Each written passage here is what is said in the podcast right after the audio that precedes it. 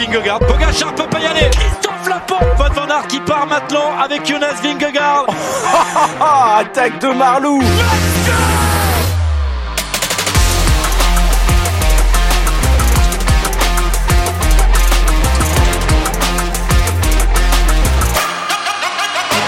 Bonjour, bonjour à toutes et à tous. C'est parti pour le Tour de France 2023. Vélo Podcast va suivre la course tous les jours, un podcast par jour, un podcast par étape. Et forcément, pour commencer cette première étape au Pays Basque à Bilbao, avec moi, mon acolyte de toujours, François-Pierre Noël. Salut FP. Salut Guillaume, salut à toutes et à tous. Bon, c'est bien amusé quand même pour cette première étape. Bah, c'était plutôt pas mal, je trouve, non? Clairement, clairement, belle et très belle étape. Et puis en plus, on a vu un chouchou godu de gala pour cette première étape. Donc que demander de plus finalement? Puis des grands Français, Victor Lafay, Thibaut Pinot, on va en parler, mais vraiment, euh, c'était euh, appétissant, on dire comme première étape du Tour de France. Ouais, notamment un Victor Lafay qui nous a vraiment régalé euh, avant l'arrivée à, Bilbao dans la, la dernière côte, celle de, Piquet. On, en parlera euh, très rapidement. Le menu de ce podcast. Alors un podcast par jour pendant le Tour de France. On va commencer avec un peu notre podium de l'étape, ce qu'on veut retenir de, cette étape-là. On vous parlera aussi de la bataille entre Pogacar et Vingegaard qui a un petit peu commencé. On parlera aussi de Victor Lafay, forcément. Et il y a eu des perdants aujourd'hui, des grands perdants sur cette première étape du Tour de France 2023. FP, on va commencer tout de suite par ce qu'on veut retenir un peu de, cette première étape du Tour de France. Toi, qu'est-ce que tu veux retenir? Qu'est-ce que tu retiens? Moi, je retiens la première belle image avec euh, les frères Yates hein, qui euh, ensemble partent après la dernière montée du jour, euh, direction Bilbao, et qui se disputent la victoire finale. Très belle image hein, pour le Tour de France. Euh, après, dans, sur mon podium, allez, en deuxième position, je mettrai euh, des Français vraiment qui nous font plaisir. Hein, ceux attendus, en tout cas, sauf à la Philippe, on va dire, mais euh, ceux attendus étaient là, euh, et une surprise. Et puis après en 3, moi je mettrais quand même la déception euh, Ben O'Connor, mais on en parlera tout à l'heure un petit peu plus. Et toi, c'est quoi ton podium, Guillaume? Alors il y a forcément les frères Yates ensemble échappés dans le final de cette première étape avec la victoire d'Adam devant Simon. Adam qui a un peu fait craquer à l'usure dans le dernier kilomètre son frère Simon. La deuxième image. La deuxième image, la deuxième image, c'est euh, Pogachar qui euh, ben, prend euh, les devants. Alors un Pogachar à 70%, comme il était annoncé, comme ça dans le final de la première étape. Ben, qu'est-ce que ça va donner à 100% On verra bien. Et puis euh, le troisième point, c'est forcément Victor Lafay qui a été impressionnant dans la côte de, la Piquet au, final, où il y avait Vingegaard, il y avait Pogacar, il y avait Adam Yates, et puis il y avait Victor Lafay qui a regardé euh, les deux grands favoris du tour, les yeux dans les yeux, et ça franchement, ça faisait vraiment plaisir pour toi en plus, pour ton cœur de, de supporter Cofidis. Oui, et puis euh, bah, c'est évidemment c'est des pentes qu'il apprécie. Hein, pour résumer un peu cette étape, hein, si on peut la résumer grossièrement, si vous n'avez pas pu la voir, hein, c'est ceux qui, qui, nous écoutaient. Voilà, une échappée de cinq coureurs euh, qui a été rattrapée à 50 km. Ensuite, les, les leaders, euh, on va dire, se sont, euh, sont battus entre eux, c'est-à-dire sans vraiment attaquer, mais c'est un peu au train. Voilà, ils ont lâché au fur et à mesure des coureurs. Et la dernière course a été vraiment l'explication avec une accélération d'Adam Yates, euh, derrière lui Pogacar, Vingegaard et à Cofidis. On se dit mais qui c'est? Et là, on voit Victor Lafay euh, qui Ah oui. résiste et puis qui voilà qui tient. Et voilà, c'était impressionnant. et voilà, et, et effectivement, comme je l'avais dit, Pogacar, Vingegaard qui se sont un peu regardés. On a vu un moment Pogacar faire un signe pour dire à Vingegaard, vas-y, euh, roule avec moi. Euh, il a pas voulu. Donc après, ils sont partis à 3. Yates a été lâché et euh, jusqu'au au sommet de la dernière côte. Et puis avant la descente vers Bilbao, bah voilà, ils sont fait rattraper par par un groupe avec Yates, avec Hindley, Godu, un peu un peu les favoris pour le podium en tout cas, ou des, bons coureurs de, on va dire, de classique ardennaise, on pourra dire. Et puis une attaque de Simon Yates qui contre le coureur de la Jaico. Et puis derrière, on a Yates qui, qui va le suivre et donc euh, ils partent ensemble avant une victoire d'Adam Yates. Mais ouais, sur cette étape, moi ce qui m'a bien plu, c'est qu'il y a eu du mouvement, c'était attendu. Et ce que j'ai apprécié, c'est que voilà, on a vu qui était en forme maintenant. Et c'est pas forcément ce qu'on attendait par rapport au podcast qu'on a pu faire sur le Tour de France, hein, que vous avez certainement écouté sur Spotify, Deezer, Apple Podcast ou Podcast Addict ou même YouTube. Euh, hein, euh, Guillaume, on a l'impression, par rapport à ce qu'on disait, on a vraiment vu les hommes en forme et euh, tu vois, on parlait peut-être de certains, même euh, Julien Lafilippe, Mathieu Van Der Poel. Au final, ça a été les grimpeurs et les favoris qui ont fait la course. Ouais, parce que cette côte de piqué, finalement, elle a été, bah, elle était très dure. Elle était vraiment très très dure. Et puis, euh, c'est vrai que c'est en fait c'est Adam Yates hein, qui a tout fait péter en prenant le relais euh, euh, dans cette côte de, de piqué. Ou alors on a eu un premier UAE qui est parti. Et puis après, quand, bah, en fait, c'est-à-dire que si tu étais mal placé, il y avait un tel public dans cette côte de piqué, si tu étais mal placé, c'était mort. C'était terminé, tu pouvais plus remonter, même regagner des places. Adam Yates a pris le relais, il, est, il, a vraiment fait un tempo énorme, il a fait exploser tout le monde. Et puis, quand, alors je crois que c'est à la Philippe ou Godu un moment qui, qui craque, et tu vois bah, cette cassure avec euh, trois gars, quatre gars, et puis ben, Victor l'a fait, il est là. Euh, moi, je, voudrais juste qu'on revienne pour commencer sur la bataille Pogachar-Vingegaard, parce que cette bataille, elle a déjà commencé. Et sincèrement, je l'avais dit, je te l'avais dit, FP, dans le podcast de présentation qu'on a fait, bah, il faut que Vingegaard il teste Pogachar. Parce que quand tu regardes l'état de Pogachar sur cette première étape, alors qu'il il s'annonce lui-même à 70%, mais il, va vraiment falloir que Vingegaard. Alors il y avait. Dans le final, hein, il y avait Damietz devant, Pogachar dans le groupe de poursuivants, et autour de Vingegaard, il y avait trois coéquipiers. Hein. Mais au final, euh, Vingegaard, il a pas, pas testé euh, Pogachar et je dis pas que je m'inquiète. Hein, on est au bout d'une étape, attention. Euh, mais Pogachar a déjà montré qu'il était là, même à 70% entre guillemets, il est là. Oui, mais alors je pense que là où peut-être tu te trompes, en tout cas, je vais te donner un autre argument, c'est peut-être qu'on voit que UAE a une meilleure équipe que l'an passé. Ça, c'est sûr. En fait, là, la Jumbo a fait un moment un bon travail, mais Van Aert à un moment était un peu court, on le sentait, il était derrière, il a été lâché, décroché. Euh, mais des coureurs comme euh, même Sepp Kuss, on les a pas vus. On n'a pas vu aider euh, Vingegaard au bon moment, alors que Pogacar, il avait gros Schartner, on l'oublie, mais sur la côte au tout début, il part sans le faire exprès tellement il va vite. Euh, en fait, personne ne le suit derrière. Il a un peu oublié, puis regarde, il fait ah bah ouais, ok, il a pris 30 mètres d'avance, donc il doit s'arrêter un petit peu. Et puis derrière, t'as Adam Yates, qui est vraiment un poisson pilote très important pour Pogacar, je pense en haute montagne. J'en parlais aussi dans le podcast précédent. Et là, on voit que voilà, ça l'a ça l'a vraiment servi parce que au final Vingegaard il a pas osé y aller en se disant bah de toute façon il a Yates avec lui donc euh, ça va être compliqué euh, et puis peut-être aussi que Vingegaard se sentait pas d'y aller non plus peut-être qu'il était aussi à bloc donc il y a peut-être un jeu de dupe mais en tout cas je par rapport à ce que je disais, je pensais bien que les deux, les deux allaient pas tout tenter là-dessus. Après, le côté positif, je trouve, je parle au niveau de la sécurité d'ailleurs au passage, parce que les routes étaient très belles au Pays Basque, et c'est là où je me rends compte que le Tour du Pays Basque ne prend pas les belles routes. Pourquoi, je ne sais pas. Mais en tout cas, je, ce que je, non, ce que je veux dire, c'est qu'en fait, tu vois, ils pouvaient craindre aussi, tu vois, des petites routes étroites, etc. Là, là, je pense qu'il s'est dit aussi, bon, sur les descentes qu'on a, c'est des descentes qui c'est très propre, etc. je pourrais pas prendre de temps, tu vois. Donc il y avait ça aussi parce que l'arrivée, c'était après à peu près, je crois, 8, 8 km. Ça a été des routes touristiques, hein, des routes de corniche. Exactement. Donc bon, voilà. Mais je suis pas surpris de la physionomie de la bataille Pogacar-Vingegaard euh, à mon niveau. Après, je sais pas ce que tu en penses sur les équipes, mais moi je trouve qu'on a vu vraiment que QAE avait une, équipe beaucoup plus forte que l'an passé et certainement plus forte que Jumbo. Ouais, visiblement. Bah, la tactique de UAE pour moi était de faire péter, de tout faire péter dans la côte de, de Piquet. Euh, on a vu dans la côte d'avant, celle de Vivero, il me semble, Michael Bierg imprimé un énorme tempo. Euh, c'est lui qui a un peu lancé l'étape. Et on a vu déjà les premiers coureurs qui étaient en difficulté. dans cette côte de piqué, derrière, oui, euh, le plan avec Adam Yates et, Pogacar dans la roue. Euh, bah, au final, euh, voilà, le but était de faire tout péter et puis un peu les jumbo. Euh, finalement, que Vingegaard qui suivait et puis un peu en deuxième rideau, Vilko Kelderman qui qui était là, Wout van Aert aussi qui était un peu décroché, qui est revenu aussi dans, dans la descente. Donc ça a été du tableau noir. Une information, c'est que Marc Madio, après l'arrivée, a dit que David Gaudieu avait fait les 25 derniers kilomètres avec une cale cassée sur ses, dans ses, sur ses chaussures. donc c'est plutôt pas mal de la part de David Gaudu de, de faire ah, ce genre de performance. ça c'est clair. Euh, un petit point peut-être sur le troisième larron quand même de la l'équipe euh, comment de sur l'équipe de euh, Cofidis quand même parce que Victor l'a fait incroyable hein, Victor l'a fait on est d'accord hein. Bah, moi il m'a bluffé mais il m'a bluffé quand tu enfin franchement quand tu le vois à un moment donné même Victor Lafay dit ben on, y va on, relance les gars tu vois avant le sommet de la côte de Piquet il est là c'est bah allez on y va maintenant qu'on est trois on y va on, va y aller les deux ils se regardaient Pogacar Vingegaard en mode non non non bah, on va on va attendre les gars derrière notamment Adam Yates qui était juste derrière. Euh, ouais, Victor l'a fait. Il, a, bluffé tout le monde. On attendait Van Aert, on attendait Van Der Poel, on attendait Alaphilippe. Et eh ben c'était Victor Lafay qui était là. Et puis Après, c'est des, des étapes qui lui conviennent bien. C'est pourcentage très élevé. Il aime beaucoup ça, Victor.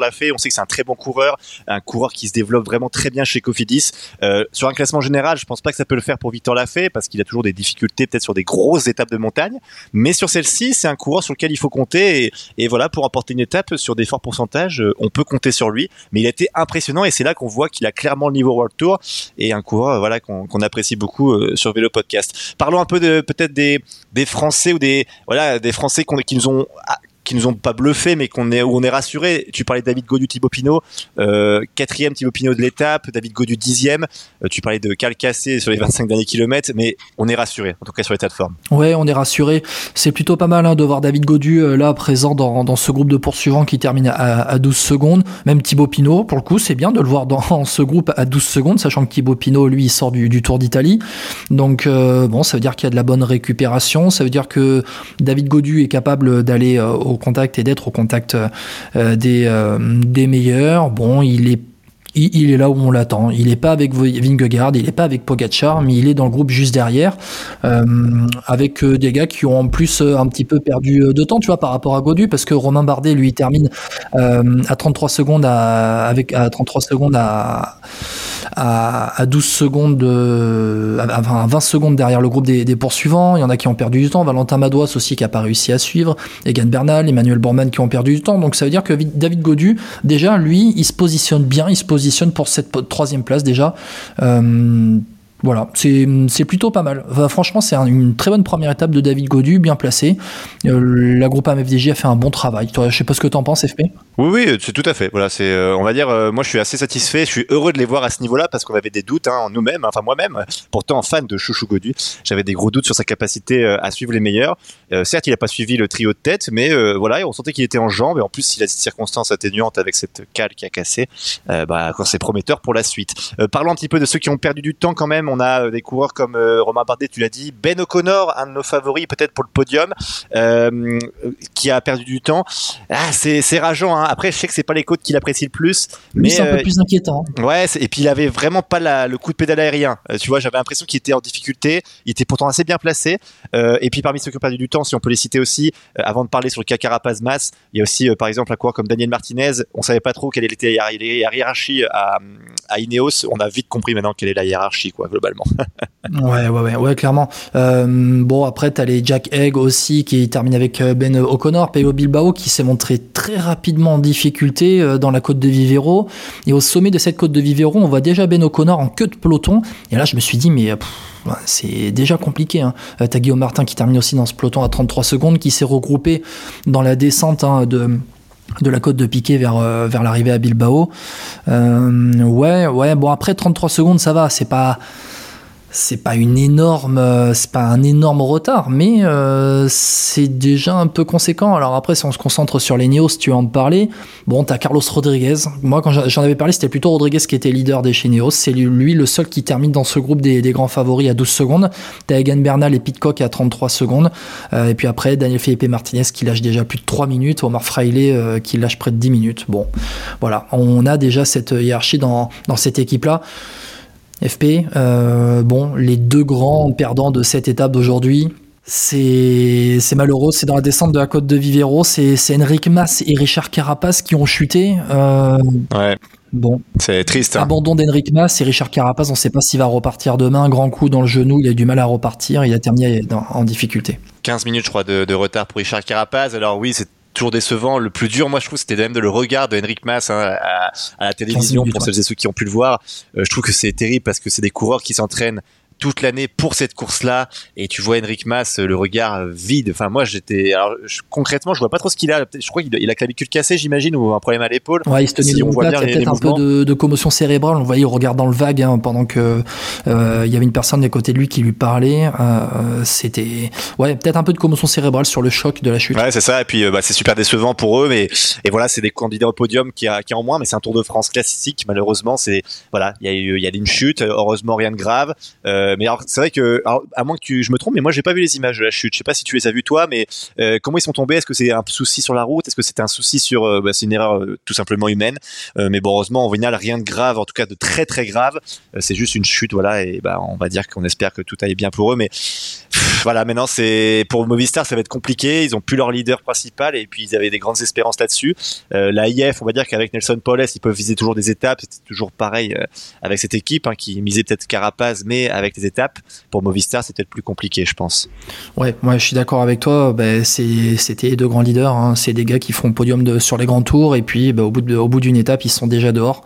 Quand tu une stratégie qui est tournée autour d'un seul d'un seul leader et que derrière euh, ben, le leader chute dès la première étape, ben, falloir se relever. Mais après, ce sont deux équipes qui sont capables d'aller se glisser dans les coups. Hein. Movistar IF, euh, je me fais pas forcément de soucis. Euh, ils vont, ils vont, ils vont réagir en allant tenter des coups en montagne. Ils ont des coureurs capables de d'accrocher et d'accrocher des, bons coups. D'ailleurs, Nelson Poles, c'est le premier maillot à poids du Tour de France. La preuve que, alors avant même, hein, c'était avant même la chute hein, de, de, Carapaz, il était passé en, en tête de la côte de, de Vivero. Bon, voilà, ils, vont réagir, je me fais pas trop de soucis. Euh, on a tout dit, Guillaume, sur cette étape ou on passe à, celle, de demain? Alors, on va juste rappeler un petit peu. Euh, alors, moi, il y, a quand même une ou deux surprises dans le groupe de favoris, Hindley, Skymose qui, qui sont pas mal, Michael Woods aussi, ça c'est intéressant. Et puis dans le groupe de poursuivants, c'est Corbin Strong qui euh, règle le groupe à 33 secondes pour la 15e place. Corbin Strong, c'est un des gars que je vais suivre de près sur ce, sur ce Tour de France avec une bonne pointe de vitesse il pourrait, euh, ouais, il pourrait euh, faire un ou deux bons résultats, ça va être à suivre. Très rapidement, les infos du jour, c'est que dans l'échappée du jour, bon, vous l'avez suivi, il y avait Ferron, Guglielmi, Calmejean, Encorn, euh, et puis et puis Jonas Grégard. donc c'est Nelson Poles qui a récupéré le maillot à poids, le maillot vert, il est sur les épaules donc d'Adam Yates qui remporte. On n'en a pas parlé d'Adam Yates, il a fait un gros travail, il a profité d'un temps mort dans la descente de la côte de Piquet pour aller s'échapper avec son frère. C'est Adam Yates qui remporte ce maillot vert, mais c'est son frère Simon qui le porte euh, demain. Et puis au classement de, la meilleure équipe, c'est la Jumbo qui est donc euh, en tête du classement par équipe à 9 secondes, avec 9 secondes d'avance sur UAE et 21 secondes d'avance sur un Groupama. FDJ, demain FP, alors dis-moi. Oui, Victoria jusqu'à San Sébastien, la plus belle ville du monde, je trouve, hein, San Sébastien. Pour ceux qui sont allés déjà, tu sais que c'est ma ville coup de cœur, Guillaume. Oui, je sais, je sais, je sais. non, en tout cas, c'est une étape qui est effectivement un peu moins difficile au niveau des, peut-être pour euh, des coureurs comme Mathieu Van Der Poel et Wout Van Aert. Euh, on s'attend peut-être plutôt à une victoire d'un de, ces deux coureurs, ou en tout cas dans ce profil.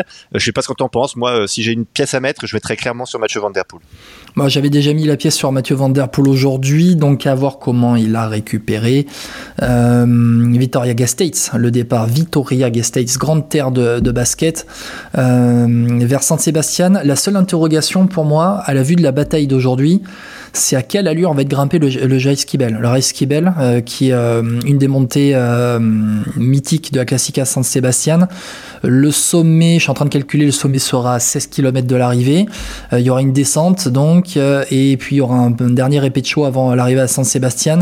Ça devrait être plat. Si ça arrive à se regrouper, ça devrait être pour Van Aert ou, ou Van Der Poel. Donc moi, la seule interrogation avec des secondes bonus en plus au sommet hein, du, du Skibel, la seule interrogation, c'est vraiment à quelle allure va être grimper cette montée euh, de 8 km à 5% de, de moyenne. C'est vrai. Voilà. C'est vrai c'est ça va être vraiment là le scénario de course est-ce qu'il va y avoir une énorme bataille pour aller euh, prendre des secondes bonif en haut? C'est vrai c'est vrai est-ce que ça peut être aussi le coup euh, pour un Julien Alaphilippe aussi parce qu'il a explosé? On n'en a pas parlé de Julien Alaphilippe tout à l'heure hein, sur cette première étape a complètement explosé il a jamais existé à paraître devant au niveau du peloton. Ça peut être une étape pour lui aussi hein, demain parce que c'est un peu moins dur.